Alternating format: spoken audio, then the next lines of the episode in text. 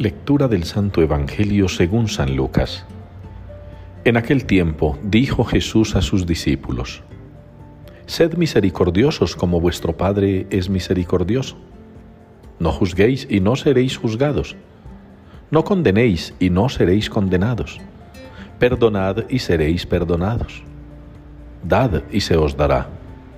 Os verterán una medida generosa, colmada, remecida, rebosante, pues con la medida con que midiereis, se os medirá a vosotros. Palabra del Señor. Señor, no nos trates como merecen nuestros pecados.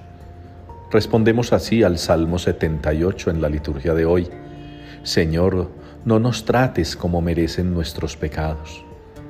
Y para poder repetir esa frase con verdadero sentimiento, con sinceridad y honestidad en el corazón, tenemos que recurrir a las dos lecturas de hoy.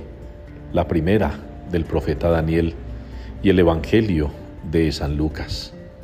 Tenemos que recurrir a ello porque en la primera lectura se nos insinúa, se nos pide que seamos capaces de reconocer nuestro pecado, de reconocer nuestros errores, de reconocer nuestra maldad.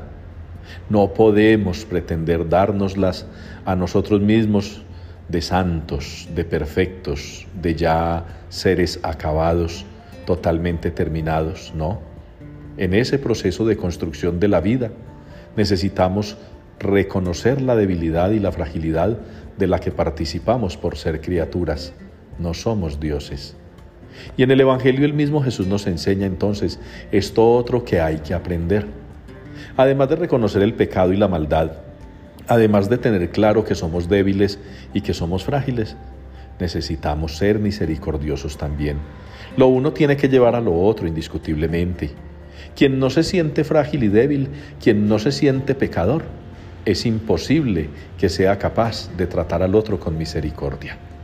Por eso nos encontramos muchos con personas que abrazadas a la religión, abrazadas a lo ritual, abrazadas a lo eclesiástico, son capaces de mirar al otro por encima y de condenarlo con solo abrir la boca unos segundos, porque se sienten ya salvados, se sienten ya perfectos, se sienten los elegidos que no pueden mirar a nadie con misericordia porque ya nadie la merece.